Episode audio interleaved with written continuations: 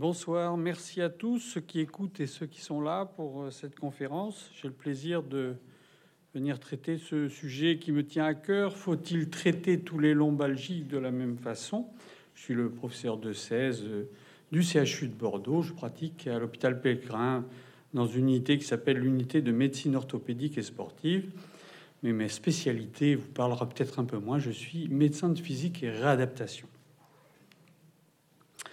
Alors comment vous parler de ce sujet du lombalgique, si ce n'est en commençant par vous parler la démarche médicale habituelle pour ceux qui ont eu euh, ce genre de problème? Vous allez voir votre médecin et votre médecin s'est posé quatre questions. Est-ce qu'il s'agit d'abord d'un rhumatisme inflammatoire? Est-ce qu'il s'agit d'un cancer qui est caché derrière? Est-ce qu'il s'agit d'un tassement vertébral? Est-ce qu'il s'agit d'une infection? Vous voyez toutes les questions qu'il s'est posées. Vous l'imaginiez peut-être pas, mais il s'est posé toutes ces questions. Et une fois qu'il a répondu à ces questions avec certitude en vous interrogeant, il se dit bon, je sais que c'est pas une maladie cachée derrière. Par contre, il peut y avoir des petits signes de gravité associés à ça. Et donc, on va rechercher. Souvent, on ne peut pas bien bouger quand on a ce genre de pathologie. Alors, on va quand même analyser avec l'examen clinique les recherches de déficit moteur notamment, ou ce qu'on appelle un syndrome de la queue de cheval, c'est-à-dire des dysfonctions urinaires principalement, mais aussi de toute la sphère euh, périnéale. Et puis une fois qu'on a éliminé ça, on le fait le diagnostic que je dis du boulanger, c'est-à-dire, j'ai dit, je vous dis, vous avez une lombalgie mais une lombalgie commune. Et quand on dit commune, ça veut dire que on a éliminé toutes ces causes graves. Et si on rajoute que c'est sans gravité, c'est qu'il n'y a pas de déficit moteur. Alors, on a l'impression d'avoir tout dit. On n'a pratiquement rien dit. C'est-à-dire qu'en fait, il s'agit quand même, ce diagnostic de lombalgie commune, c'est la première cause d'incapacité au travail en France et dans les pays européens et même dans tous les pays euh, occidentaux ça représente 12% des consultations d'un médecin généraliste. Donc c'est beaucoup. Alors est-ce qu'on peut aller plus loin? Est-ce que le médecin va plus loin? Il cherche souvent à aller plus loin. Quelquefois il s'arrête là, mais souvent il cherche un petit peu plus loin. Et la première classification qu'on a de cette lombalgie commune, c'est une classification chronologique. Une lombalgie aiguë, c'est une lombalgie telle qu'on l'a définie, commune, qui est inférieure, qui dure depuis moins de six semaines. Alors c'est intéressant de savoir ça, parce qu'une lombalgie qui vient de débuter dans les jours premiers, on sait que dans 90%, voire 95% des cas, l'évolution va être très bonne, ça va disparaître tout seul. Donc j'ai pas besoin de faire d'examen complémentaire, j'ai bien interrogé, il suffit de donner un petit traitement, un antalgique, et quelques jours après, tout va mieux. Quand ça résiste, on passe à la lombalgie subaiguë, et on sait que dans ce groupe-là, entre 6 et 12 semaines, 20%, 50% des gens euh, vont pas franchement euh, aller mieux définitivement. Et puis si on passe la, phase des trois mois, alors on tombe complètement sur un autre groupe qui concerne à peu près 10% des lombalgiques, qui va avoir, sur le plan professionnel par exemple, moins de 50% de chances de reprise, de reprise professionnelle. Dès trois mois de durée de lombalgie s'ils sont en arrêt et c'est associé à ce qu'on appelle un syndrome de désadaptation à l'effort. C'est-à-dire que pour un même effort, je suis plus essoufflé qu'avant ou qu'une autre personne dans ma condition physique. Alors ça intéresse 10% des lombalgiques, je vous l'ai dit, et ça va représenter cette population, la dépense de santé, de recherche, d'arrêt de travail, de soins, 90% des coûts pour l'ensemble des lombalgies. C'est la première dépense de santé euh, dans nos pays occidentaux aussi. Et puis, quand on est dans cette situation de lombalgie chronique, si on regarde le profil des patients qui sont en lombalgie chronique, eh bien, on s'aperçoit qu'ils ont des facteurs qu'on appelle psychosociaux. Ils sont un peu déprimés, ils sont pas bien dans leur peau, ils sont en conflit avec leur employeur. Alors on fait une association, mais il faut bien que vous compreniez que cette association, a été faite chez des gens qui sont déjà lombalgiques chroniques depuis longtemps, qui sont des gens en perte d'activité dans la plupart des cas. On n'a pas vraiment fait d'études des facteurs psychosociaux lorsque le, mal au dos apparaît. Ça, c'est très rare. On n'arrive pas, à saisir les patients à ce moment-là. Une fois qu'on a fait ce diagnostic de lombalgie commune, c'est-à-dire on a dit s'il n'y a pas de maladie derrière, que c'est pas grave, ben, on ne sait pas trop quoi faire si on va pas plus loin.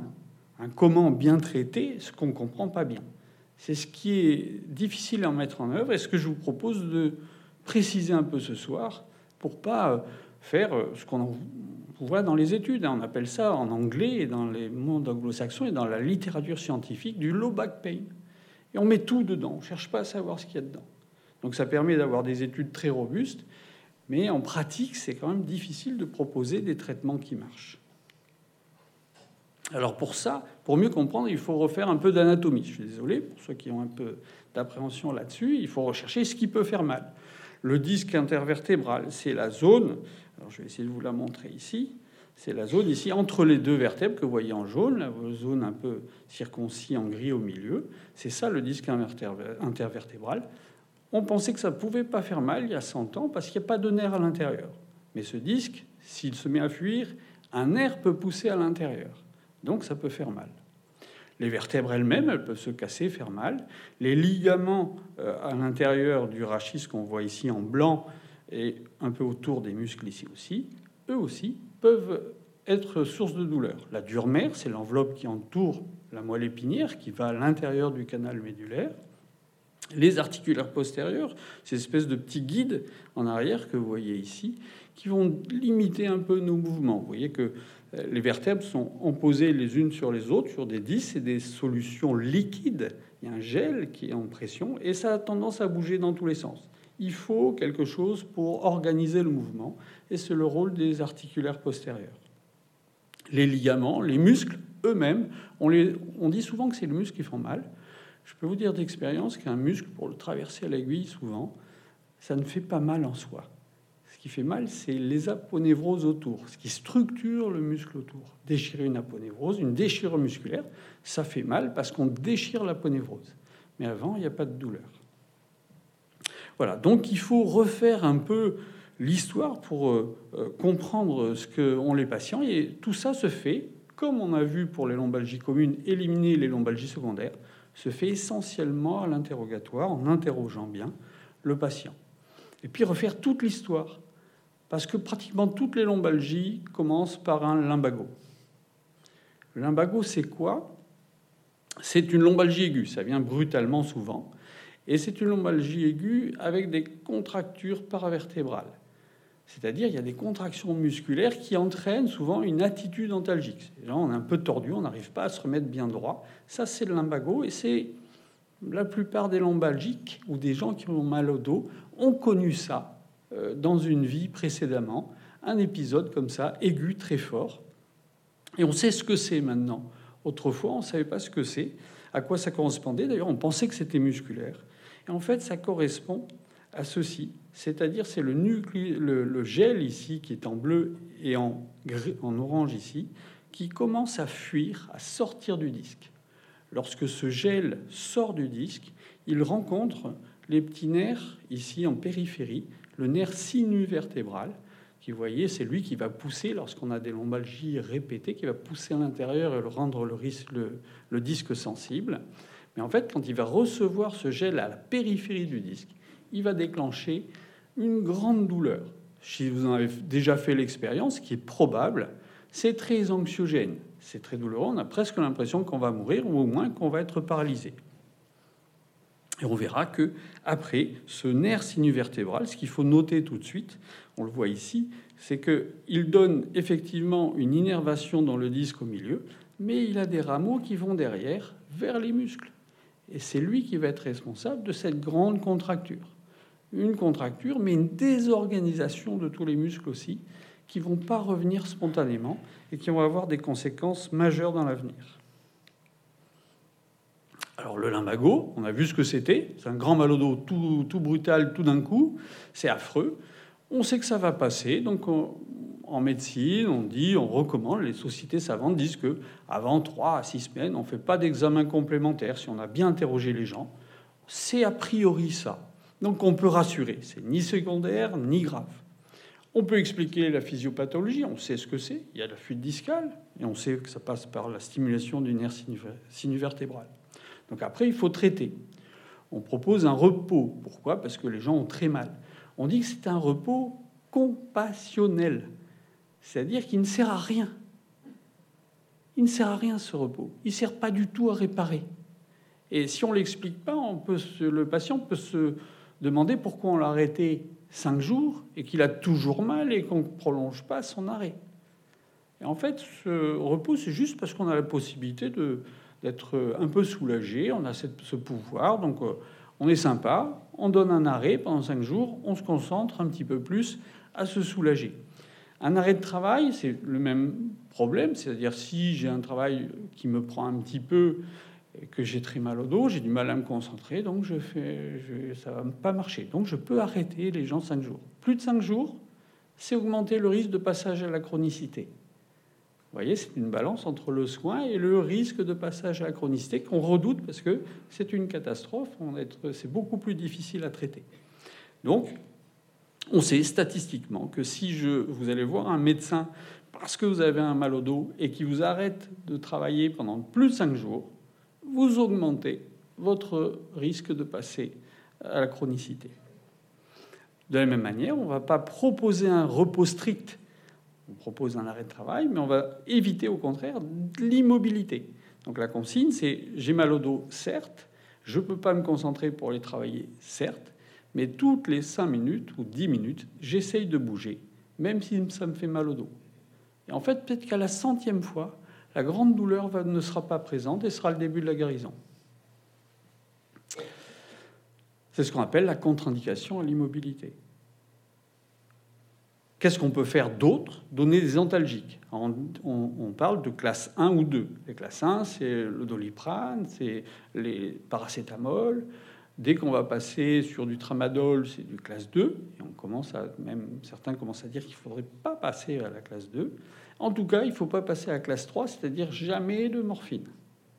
Très mauvaise attitude qu'on a suivie il y a 10-15 ans, on a essayé de faire ça, et ça a conduit aux épidémies d'overdose de morphinique aux États-Unis et un peu en Europe il y a quelques années. Les décontracturants qui vont décontracter les muscles, oui, pourquoi pas, c'est discuté. La kinésithérapie, ce n'est pas du tout indiqué. Avoir une kinésithérapie dans, les, dans un épisode de lombalgie aiguë, on n'a aucune preuve d'efficacité sur l'évolution de cette lombalgie. Donc elle n'est pas indiquée. Les infiltrations sont normalement non plus pas indiquées. Ça n'empêche pas, vous le savez, que, de temps en temps c'est prescrit. On prend la liberté de le prescrire, on essaye, c'est aussi un peu une attitude compassionnelle. Mais on n'a pas de preuve d'efficacité en aigu pour savoir si ça change quelque chose dans l'avenir les manipulations que font les ostéopathes ou les médecins qui ont euh, euh, une, capacité à faire des manipulations, souvent les médecins MPR d'ailleurs, ça peut diminuer un peu la fin de la lombalgie. Il faut savoir comment ça marche. Ça remet rien en place. Souvent, les ostéos ont tendance à dire Je vous ai remis en place, voilà, ça va aller mieux dans 10 jours. Déjà, naturellement, dans 10 jours, ça ira mieux. Donc, euh, on est d'accord. Euh, c'est déjà ça. Euh, mais ils remettent rien en place. En fait, on sait que le cracking, ce qui fait craquer un petit peu, c'est comme dans les doigts quand ça craque, ou le matin quand on monte un escalier, on a les chevilles qui craquent. C'est des petites bulles de gaz qui se forment et qui claquent dans les articulations. C'est lié à la distension faite dans les capsules. Et quand un, ostéopathe ou un médecin fait une manipulation, il tire un peu sur la colonne vertébrale et ce qu'on remarque, c'est ce bruit, ce craquement. Mais en fait, l'important, c'est que les deux vertèbres sont écartées l'une de l'autre et reviennent. Elles sont écartées assez brutalement. Et ça entraîne un étirement des petits muscles que je vous montrais tout à l'heure, innervés. Ils sont tous contractés. Et un muscle étiré, qu'est-ce que ça fait? Ça se met au silence. Ça a été étudié. Et le silence de ce muscle donne une sensation de soulagement pendant 2-3 heures. C'est ça que fait la manipulation ostéopathique, rien de plus. Ça peut être intéressant, on ne va pas discuter de l'intérêt plus ou pas, mais c'est intéressant de savoir ce que ça fait. Et puis après, même si on n'a plus mal du tout au bout de 5 jours, ou 2 jours, ou 10 jours, eh bien les conséquences musculaires, elles persistent par ce faisceau. ici, qui va vers les muscles. Il va inhiber tous les muscles et provoquer des contractures sur d'autres muscles. En gros, ce qu'il faut savoir, c'est que chaque nerf sinuvertébral à chaque niveau envoie un petit rameau postérieur vers ces muscles. Ceux qui sont les plus médians ici ne reçoivent qu'un rameau d'un seul nerf sinuvertébral, alors que ceux qui sont en latéral, ici sur le côté, pour des muscles un peu plus longs, va recevoir plusieurs fibres à chaque niveau et, des fibres du nerf de plusieurs niveaux. Donc les muscles latéraux, ils vont pouvoir récupérer, s'ils ont une inhibition à un niveau, ils vont récupérer par les niveaux adjacents. Mais le muscle qui est seulement innervé, ce qu'on appelle le muscle multifidus ici, il est seulement innervé par un seul niveau. Et donc il va avoir tendance à pas récupérer. Et vous verrez qu'il y a des conséquences absolument majeures à ça. Pour le comprendre, il faut comprendre aussi comment fonctionnent nos muscles autour de la colonne vertébrale. Le fonctionnement imaginaire, et qui n'est pas complètement faux, c'est que si je veux étendre mon dos, j'ai besoin des muscles extenseurs en arrière, qui sont schématisés ici. Ça paraît logique, je contracte mes muscles, je me redresse et je vais vers l'arrière. Par contre, pour aller vers l'avant, eh bien, je contracte mes abdos ici et je vais vers l'avant. Alors si on demande d'aller me pencher en avant et me redresser, on s'aperçoit que ce n'est pas totalement vrai en fait. C'est vrai si je fais des très gros efforts. Mais si je fais un effort normal de mobilité, eh bien on s'aperçoit que c'est même plus vrai du tout. C'est pas comme ça que ça se passe. Alors, je vais vous passer les détails, hein, mais en gros, on a fait des électromyogrammes de 16 voix à la fois et de la cinématique, c'est-à-dire on a enregistré avec des caméras les mouvements et on a regardé ce qui se passait. Et en gros, ce qu'on peut retenir, c'est que vous voyez euh, sur le gauche de cette diapositive des, muscles qui sont dits axiaux droit antérieur, transverse abdominal, psoas, multifidus. C'est ceux qui sont en rouge ici, en rouge foncé. Le droit antérieur, le transverse abdominal, le psoas et le multifidus. Et on peut voir aussi, si on fait abstraction du type digestif, que ces muscles sont contre la, contre la colonne vertébrale. Ces muscles-là, ils vont être souvent sollicités avant tout mouvement. Lorsque je vais tendre le bras pour aller à droite ou à gauche ou attraper quelque chose, la première chose qui va se passer dans l'organisme, le déclencheur du mouvement, eh bien, ça va être en bas du dos, la contraction notamment de ce muscle ici en rouge qu'on voit derrière, qu'on appelle le multifide. Mais les autres aussi. C'est des stabilisateurs ils vont se contracter pour près de la colonne vertébrale pour éviter que les vertèbres bougent dans tous les sens. Et puis après, quand je veux faire le mouvement, je vais utiliser les muscles périphériques, l'oblique externe, l'oblique interne, le carré des lombes. Alors, je peux vous le montrer, hein, les obliques qui sont là sur le côté, hein, c'est ce qu'on aime bien, les, gens qui font la musculation aiment bien travailler pour faire des belles euh, de beaux abdos bien, euh, visibles. Ici, euh, le carré des lombes. Et puis ici, des muscles beaucoup plus longs de la gouttière, ceux que je vous montrais tout à l'heure. Le longissimus et l'hylocostalis. Et ces muscles, ils vont diriger après le tronc. Une fois que je l'ai protégé, ben, j'ai besoin de me pencher en avant pour aller chercher quelque chose loin. Et ben, c'est ces muscles périphériques qui vont me permettre de m'incurver de droite ou de gauche, en avant ou en arrière. Une fois qu'on a eu un grand mal au dos, je vous ai dit que ce muscle multifidus, ici en arrière, a tendance à s'arrêter. Il est inhibé. Et donc, si on fait rien de spécial, si on fait pas de rééducation forcée là-dessus, il va rester inhibé. Et je peux même vous dire qu'il va s'atrophier. Et les muscles périphériques ici vont compenser. Ils vont essayer de tout faire à la fois, stabiliser la colonne et puis faire la mobilité. Et ça, ça va encore poser des problèmes qu'on va voir. La première conséquence, c'est l'inhibition du muscle multifidus. Vous l'avez sous les yeux. Il est là. Ce blanc-là, qui apparaît au ras de la colonne, c'est le muscle qui s'est atrophié. Au départ, il y a une petite hernie. Bon, ça peu importe. Les gens sont souvent notés, mais en fait, la hernie, elle va disparaître. Aucun problème. Et puis, ça va, en même temps qu'elle va disparaître, les muscles vont s'arrêter. Et quand on a ça, ça a été très bien étudié par Dan Mills, quand on a cette atrophie qui apparaît, elle apparaît en général dans les 3 à 6 mois après un lumbago, alors que tout, tout on va totalement bien. Eh bien, quand on a ça, on a 90% de récidive de lumbago dans l'année qui vient, dans la deuxième année qui suit et dans la troisième année qui suit. Il a arrêté son étude là. Mais il est possible que ça, que ça conduise. Voilà. Donc ça va faire que comment? On est mal stabilisé, les vertèbres maintiennent mal la colonne, donc euh, on va avoir euh, à la suite d'un faux mouvement ou quand on est fatigué. Les gens me disent souvent ah ben, quand je suis fatigué, quand j'ai fait une semaine un peu dure, c'est là que je fais l'imbago. Quelquefois c'est au début des vacances.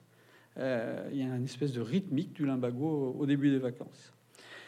Et ça, cette répétition, c'est très important parce que cette répétition euh, des limbagos, des grands blocages du dos, ça va faire le lit des peurs et des croyances des patients qui vont leur faire croire que ce n'est pas ça. Ils vont pas repérer que c'est la fatigue, que c'est euh, quelque chose qui, qui, est resté désorganisé. Ils vont repérer que qu'est-ce qu'ils font depuis trois ans qui se bloquent sans arrêt?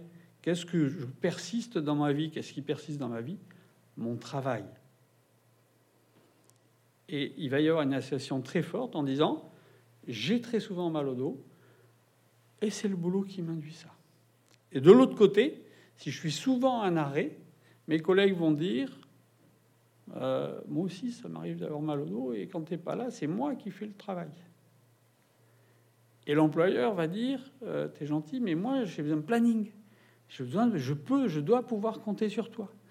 Et ce dont je vous parlais, les croyances néfastes, l'insatisfaction au travail qui font euh, le risque de passage à chronicité, en fait, qu'on voit lorsque le, le, patient est lombalgique chronique, eh c'est là que ça se construit. C'est cette répétition à force qui va créer de l'insatisfaction de part et d'autre.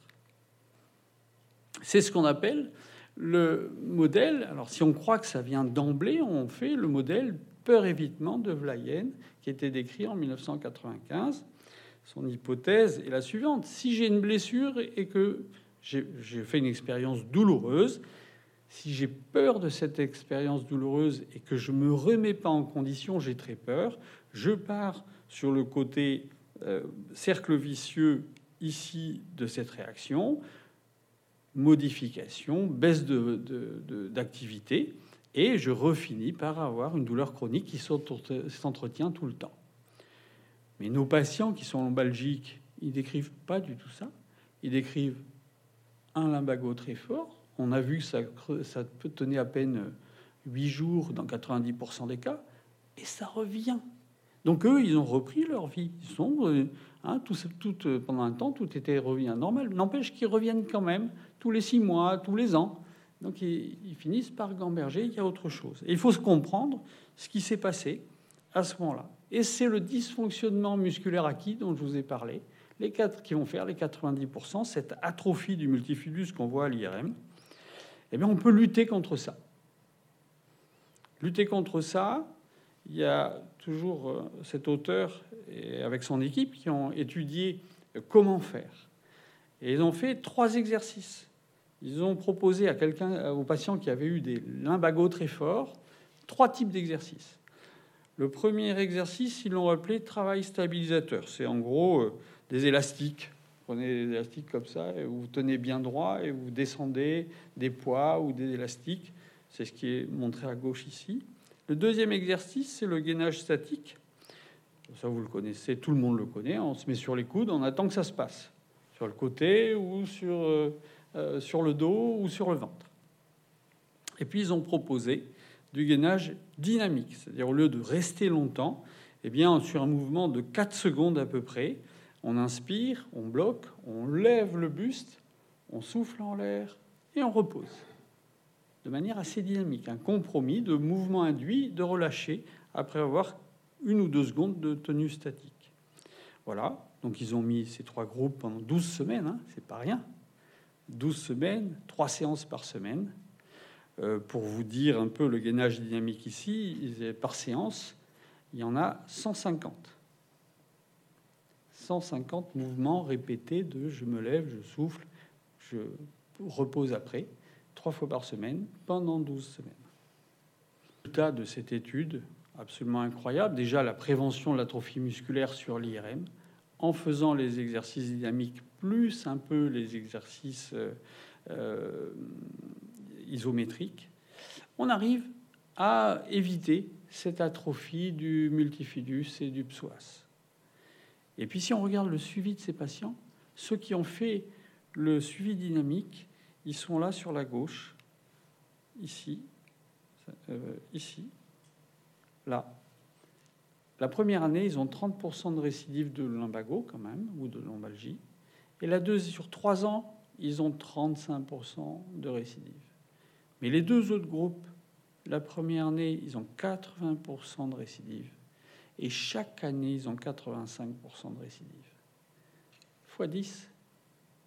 On comprend pourquoi euh, on a des choses qui sont très peu proposées et qui seraient intéressantes pour éviter toute cette construction de lombalgie périphérique. La deuxième conséquence d'avoir une atrophie musculaire sur c'est les autres, c'est que les autres muscles doivent compenser. Je vous l'ai dit, ces muscles qu'on voit ici, hein, ici c'est de ce côté-là, les muscles périphériques superficiels, eh bien on voit que c'est ceux qui sont en rose ici, on voit qu'ils vont être obligés de tout faire. Et si vous regardez bien, ils sont accrochés sur une aponévrose blanche qui va du bassin jusqu'en haut de la tête en faisant deux losanges. Et quand on regarde les gens qui ont des lombalgies chroniques, notamment quand ils bougent pas beaucoup parce qu'ils ont peur, ils commencent à être très sensibles de cette partie-là. Et même avant, vous avez peut-être eu cette expérience, mais moi c'est quelque chose que les patients me racontent souvent. Au début, j'avais mal en bas du dos, et puis petit à petit, ça m'a envahi. Et maintenant, ça vient même des fois jusqu'à la nuque et sur le côté. Eh ben, c'est cette tension de cette aponévrose.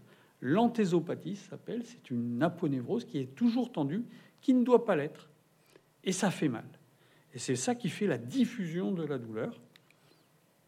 Voilà cette conséquence. Alors si en plus je décide que, oula, je bouge, je ressens la douleur qui au début était dans le bas du dos, maintenant elle monte, ça fait mal jusque-là, j'arrête de bouger. Alors cette aponévrose s'ankylose et s'appelle l'ankylose rachidienne. C'est-à-dire je peux plus bouger. Disons une distance main-sol. La distance main-sol est à 40 cm. Euh, la douleur est intense. Il y a une désadaptation à l'effort. Et quand on palpe, il y a tous les petits points rouges qui sont très sensibles. Mais quand on arrive à avoir tous les petits points rouges, tous les ronds, les ronds rouges que vous voyez qui sont très sensibles, il n'y a qu'un seul traitement, c'est forcer la machine à marcher parce que ça s'est enraidi. Ça s'appelle la restauration fonctionnelle du rachis. On est hospitalisé pendant cinq semaines. On oblige les patients à plier, étendre, tordre dans tous les sens, euh, toute la journée, jusqu'à ce que ça remette de la souplesse. Et ça, malgré les douleurs. Et si on essaye de faire autrement, ça ne marche pas. Mettre des infiltrations, mettre de la chirurgie, rien ne marche, je peux vous le garantir. Il n'y a que ça qui marche pour revenir à un état soignable, si ce n'est soulager complètement, mais au moins revenir à un état soignable ou un état fonctionnel où le dos fonctionne.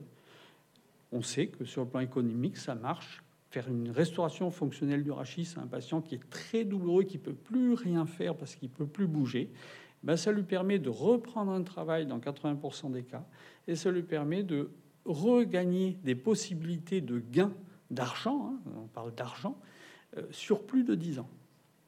Donc c'est intéressant. Une autre conséquence, c'est le disque lui-même qui va se détériorer. C'est ce qu'on appelle les lombalgies discogéniques. Le nerf sinuvertébral, je vous ai dit, qui entoure, il a tendance à pousser à l'intérieur. À chaque fois qu'il va y avoir une crise, il va pousser vers l'intérieur du disque. Donc il va devenir de plus en plus sensible à l'arrivée du gel qu'on appelle le nucleus pulposus. Et puis, quand ce gel, ce gel, il a tendance à faire son chemin de plus en plus facilement. Et donc, il fuit de plus en plus. Il va donner, au bout d'un moment, une inflammation dans l'espace épidural, c'est le canal rachidien, où passent les nerfs. Donc, ça donne des tableaux où on a eu des antécédents de lumbago, on a eu des antécédents de lombosciatique. Il suffit que le gel coule sur le nerf qui va dans la jambe pour donner une sciatique. C'est la même chose en lumbago-sciatique C'est juste que le lumbago, ça a coulé sur les nerfs épiduraux, donc nerfs locaux, et la sciatique, ça a coulé, c'est venu toucher un petit peu les nerfs qui vont dans les jambes.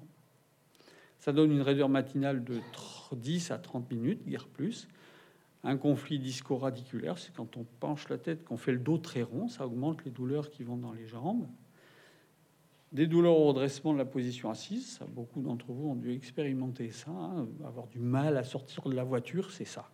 Mais 15, 5 ou 10 secondes pour se redresser en sortant de la voiture, eh ben, ça correspond euh, à ce phénomène. La douleur est focale à l'examen, elle n'est pas étendue de partout. Et puis si on fait une infiltration épidurale, c'est-à-dire dans cet espace ici, que vous voyez en blanc, on peut y accéder par le bas du pli des fesses, par le haut du pli des fesses, pardon. S'appelle le hiatus sacro-coccygien, ça veut dire le trou sacro-coccygien. Et on peut laver l'ensemble du canal. Et quand on lave le canal, la douleur disparaît pendant un temps. Mais si j'ai le dos qui n'est toujours pas tenu, j'aurai à nouveau des fuites, j'aurai à nouveau le disque qui va être abîmé. Et ça va s'organiser d'ailleurs. On va voir hein, cette fuite, on la voit. On la voit ici. Ça s'organise en hernie discale. En fait, ce qu'il faut retenir, c'est qu'une hernie discale, ça ne fait pas mal. C'est ce qui en sort qui fait mal. C'est le jus qui en sort. C'est le jus, tout simplement. Donc on va le laver, puis après, il faut prendre les moyens d'éviter que ça revienne. Et encore une fois, c'est la rééducation, la musculation du dos, le fait d'éviter toutes les postures assises. Là, je vois que vous êtes très concentré en train de m'écouter, je vous en remercie. Mais par contre, je vais vous demander de vous redresser un petit peu pour éviter d'avoir euh, les disques qui sont chassés vers l'arrière. Il faut faire ça souvent, sinon après, eh ben, on a du mal à se redresser. Et on abîme ces disques de plus en plus. Alors, quand on fait bien ces exercices et sa musculation, on peut être aidé aussi par euh, des rustines. On est en train de les chercher, on est pratiquement dans la recherche. Euh, ça s'appelle du disco-gel, du gel sticks. Vous voyez, ici, on voit bien euh, sur cette, cette image-là, c'est une vision d'opacification de l'intérieur du disque. Et ça, c'est la fissure. En scanner, on la voit très bien ici aussi. Là, on a le disque, le gel qui a été rempli avec du produit de contraste, et on voit bien qu'il y a une fuite qui vient faire comme un espèce de club de golf dans la hernie. C'est le trajet de la fuite. Alors évidemment, avec un petit gel de l'huile qui vient se solidifier dans l'eau du disque, eh bien, on peut limiter un peu ces fuites. Mais si, si on fait en plus, on évite de rester complètement tassé dessus, parce que c'est ça qui va finir par user les disques. Alors, ce pas les seuls tableaux, il y a aussi d'autres tableaux qui viennent émailler l'évolution. On appelle ça la discopathie active, c'est un moment d'inflammation très intense, on va le voir. La lombalgie d'affaiblissement, ça se rapproche de l'ankylose, mais on est dans un autre contexte, vous verrez, de, de fatigue générale, notamment professionnelle. C'est une bonne, effectivement, dans certains cas, c'est ce phénomène d'épuisement professionnel. Et puis, un peu plus tard dans la vie, il y a l'arthrose articulaire postérieure qui apparaît, une fois que les disques sont un peu pincés aussi. Et puis, ce qu'on appelle la douleur posturale, et on essaiera de les différencier. La discopathie active, en fait, c'est une lombalgie discogénique, des épisodes, c'est quelqu'un qui a eu des épisodes de lombalgie, puis il vous dit, mais avant c'était comme ça, mais c'était pas aussi, aussi permanent. Et puis maintenant, il me faut plus d'une heure le matin pour me commencer à bouger le dos. C'est ma femme qui me met mes chaussettes. C'est comme ça que ça se traduit. Et donc, euh, quand on a ça, il faut aller chercher l'inflammation. Et on la voit à l'IRM, l'inflammation. On appelle ça un modique 1, ça a été décrit il y a quelques années. Et on la voit ici, euh, à l'IRM, ce qu'on appelle une séquence T1. On voit un peu de noir euh, autour des, disques, là, ici, c'est un peu en hypo intense ou noir. Et puis, si on va en séquence T2, où on voit les liquides en blanc, et eh bien, on voit bien ça. Et donc là, on est sûr que c'est de l'inflammation. Et donc, quand on a une inflammation, on a vu tout à l'heure, on avait des inflammations dans le canal, on va la laver avec une infiltration. Et eh bien, on va faire la même chose. Mais au lieu de faire dans le canal ou en articulaire postérieur, on va dans le disque. Et il y a un produit qui est autorisé, qui on sait qu'il est sain et qui ne pose pas de problème, c'est ce qu'on appelle l'hydrocortensile ou l'acétate de prédnisolone. On peut le mettre, ça ne donne pas de calcification, ça ne donne pas de problème à le mettre dans le disque, on sait ça parfaitement. Et on a des preuves fortes d'efficacité maintenant. Donc ce, tableau-là, on le sait le traiter par des infiltrations spécifiques en, en allant laver le disque. L'autre indication, quand ça revient souvent, parce que forcément, on a eu une inflammation, il faut faire un traitement pour éviter que l'inflammation revienne. C'est pas l'infiltration. L'infiltration, elle enlève l'épisode infiltratif qui existe, l'épisode inflammatoire qui existe. C'est encore une fois l'exercice. L'exercice va permettre de la mobilité routinière. Toute arthrose qui est bougée régulièrement ne fera pas mal. C'est pour ça que nos congénères sur, sur la Terre, qui sont les vieux Chinois, font du tai chi. Ils bougent toutes leurs articulations tous les matins pendant une heure, un programme appris qui leur permet d'éviter d'avoir des phénomènes inflammatoires d'arthrose. Je bouge mon arthrose, elle me fait plus mal. Si je la bouge exceptionnellement parce que euh, voilà, il faut que je fasse un déménagement, euh, il faut que j'aide je sais pas qui à soulever un paquet euh, ou je tombe, voilà, eh ben je peux avoir une réaction inflammatoire induite. Et puis si tout ça marche pas, et eh ben c'est là pratiquement, je dirais presque c'est pratiquement une indication presque unique de l'arthrodèse chirurgicale. Aller fixer les vertèbres, c'est là que ça marche le mieux sur cette indication on revient aux lombalgies dites d'affaiblissement. Et on n'est pas loin de la lombalgie discogénique. On est sur des gens qui ont 40, 50, entre 40 et 60 ans. Ils ont un travail physique. C'est le travail physique, c'est nécessaire pour avoir ça. dans les antécédents, au-delà des lumbagos qu'ils ont peut-être eu il y a quelques années, ils ont de multiples arrêts pour des douleurs musculo-squelettiques. Les coudes, les poignets, c'est surtout les coudes et les épaules d'ailleurs. Ça peut être les poignets, ça peut être les genoux, mais c'est surtout les coudes et les épaules. Et puis le lumbago arrive là-dessus, le Xème lumbago, et là on part sur un arrêt prolongé. Et l'erreur qu'on fait souvent, qu'on voit souvent dans le monde du travail, c'est dire à ces personnes qui sont en arrêt depuis longtemps parce qu'elles ont fait un gros lumbago, bon, ben si je regarde bien, il suffit de bouger. Donc allez, allez bouger, aller au travail. Et ça, c'est soldé par un nouvel arrêt de travail huit jours après. Pourquoi? Parce que je vous ai parlé au départ de cette lombalgie chronique, de cet arrêt de mouvement qui entraîne un déconditionnement général. Et ces patients en général, qu'est-ce qu'ils ont aussi? Qui ont un travail physique. Comme ils font un travail physique, souvent ils disent Moi, je fais assez de sport et je ne fais pas de sport. Je bouge assez dans la journée, je n'ai pas besoin de faire de sport. Ils ont un peu raison. Ils n'ont pas besoin de marcher une demi-heure par jour pour éviter d'avoir un infarctus. Ils bougent assez dans la journée. Par contre, ils ne bougent pas assez pour s'entretenir le muscle. Entretenir la masse musculaire qui fait que on reste puissant comme à 20 ans. Vous savez que si vous voulez gagner les JO, c'est entre 20 et 30 ans. Hein. Après, c'est foutu. Eh bien, si vous voulez entretenir cette masse musculaire, il faut, et regagner la masse musculaire, il faut être essoufflé très essoufflé. On dit un niveau 2 d'essoufflement. C'est un niveau comme un jogging un peu fort où on ne peut pas faire deux phrases d'affilée. Non, demain. Et on continue à courir. Et ça pendant 40 minutes. Et à ce rythme-là, on peut maintenir de la masse musculaire. Alors, comme je vois qu'il y a pas mal de gens âgés, je vais vous faire plaisir. À ce rythme-là, vous avez autant de gain de masse musculaire qu'un jeune. La différence quand on arrive, on prend un peu d'âge, c'est que cette masse musculaire, au lieu de la perdre en 3 à 6 mois ou un an, on la perd en 3 semaines quand on arrête l'entraînement. Voilà, vous en ferez ce que vous voulez.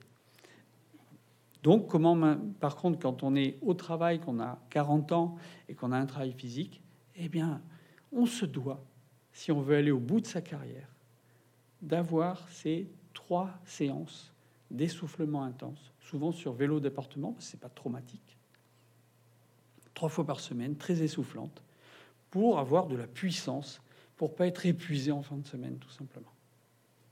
Et le fait d'avoir des gros muscles évite d'utiliser toujours les fibres musculaires. Et c'est ça qui limite les douleurs des coudes, des épaules et d'ailleurs. Et puis quand on arrive un peu plus loin, imaginons que c'est la même personne qui a fini par se sortir de tout ça. Elle a connu le lumbago, elle a connu la lombalgie discogénique, elle a connu un épisode d'ankylose même, elle s'est rééduquée, d'affaiblissement, elle a repris du souffle, elle arrive à la retraite, elle dit là c'est bon, j'ai 65 ans, là c'est fini pour moi la lombalgie, puis je sors du travail, 65 ans, 67 ans. Et puis elle vient voir parce qu'elle a mal au dos, et notamment quand elle attend longtemps debout ou assise. Et puis c'est tout. Quand elle marche, ça va mieux. Mais les postures, le piétinement, les files d'attente, c'est un enfer. Et quand on regarde les critères de Cochin qui ont été étudiés donc à Cochin, à l'hôpital Cochin à Paris, on s'aperçoit que eh bien, ceux qui vont être soulagés par une anesthésie des articulaires postérieurs, ils ont plus de 65 ans. Ils ont une douleur non impulsive, c'est-à-dire quand ils toussent, ça montre pas la douleur. Ils sont soulagés quand ils s'allongent un peu. Et puis quand on leur demande de bouger, se pencher en avant, se redresser, tourner à droite, tourner à gauche, ça n'augmente pas les douleurs. Et si on fait ces, on analyse, on se met devant un poste de radio et qu'on analyse les gens qui viennent faire une infiltration articulaire postérieure et qu'on leur pose ces sept questions, s'il y en a cinq qui sont positives, eh bien on a des fortes chances d'être soulagé par une infiltration articulaire postérieure pendant plusieurs mois. Et s'il y en a moins de 5, eh bien on a beaucoup moins de chances d'être soulagé. Donc on sait à qui proposer ces infiltrations. Si on n'a pas ces, ce critère-là, ben c'est peut-être pas la peine de proposer des infiltrations qui ont peu de chances de marcher. Alors bon, vous avez fait euh, votre infiltration, la personne qui vient d'être à la retraite est très content. Euh, c'est revenu, il fait une c'est un autre complément, ça dure un peu, ça fait prolonger un, peu l'effet de l'infiltration, ça dénerve. Alors il était très bien, et puis il a 73 ans, euh, il vient vous revoir parce qu'il a à nouveau mal au dos quand il est debout. Mais là, d'abord, il a pas mal assis, et puis quand il marche, ça passe pas. Il peut pas marcher longtemps. Et la première chose à se poser, la question qu'on doit se poser, c'est est-ce que c'est pas une lombalgie posturale qui est dessinée ici? Vous voyez ici une radio avec un redressement normal.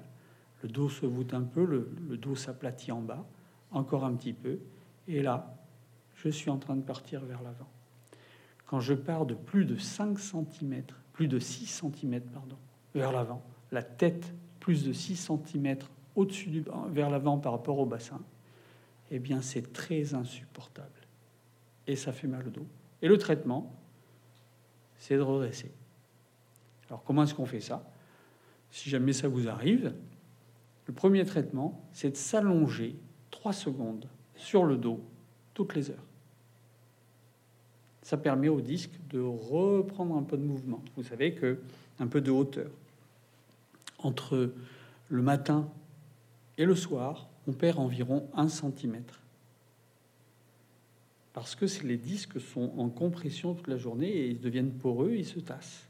Eh bien, si on les décomprime toutes les heures, sur quelques secondes, ils permettent de tenir. Et en même temps qu'ils se tassent, ils nous font partir vers l'avant donc on peut essayer comme ça de compenser. Après, bien sûr, si ça suffit pas, eh ben on va aller vers des corsets, des corsets spécifiques qui obligent à redresser le tronc, des entraînements plus intenses du tronc pour remuscler, et puis la chirurgie éventuellement. Voilà. Donc en conclusion, on partait d'une lombalgie commune, hein, le low back pain classique, sur lequel on ne savait pas trop quoi faire. Et finalement, on a six phénotypes, de lombalgie commune sur lesquels on sait à peu près quoi faire. Le lumbago, ben, on donne des antalgiques, très bien. Et puis, on va prévenir l'avenir pour éviter d'avoir des récidives en faisant faire des exercices. La lombalgie discogénique, on la connaît bien. On peut mettre des anti-inflammatoires, des infiltrations, aider aussi en rééducation, et puis éventuellement mettre quelque chose dans le disque pour éviter qu'il y ait des fuites sans arrêt. La discopathie active, on a vu qu'avec des anti-inflammatoires dans le disque, ça disparaît souvent, éventuellement une arthrodèse. L'ankylose rachidienne, c'est le plus dur. Alors ça, c'est compliqué quand il y a ça. Il faut aller s'entraîner pendant cinq semaines comme une brute, malgré les douleurs, parce que personne s'en occupe à ce moment-là, parce qu'il n'y a rien à faire d'autre que bouger. La lombalgie d'affaiblissement général, Le premier traitement, ça va être de se remettre en forme conséquemment par de l'essoufflement, plus traiter le disque éventuellement ou les autres petites pathologies associées. L'arthrose articulaire postérieure, c'est simple, c'est une petite infiltration, ça fait prendre deux secondes. Et la lombalgie posturale, eh ben, il faut se redresser quand on est en train de partir en avant. Voilà, je vous remercie de votre attention.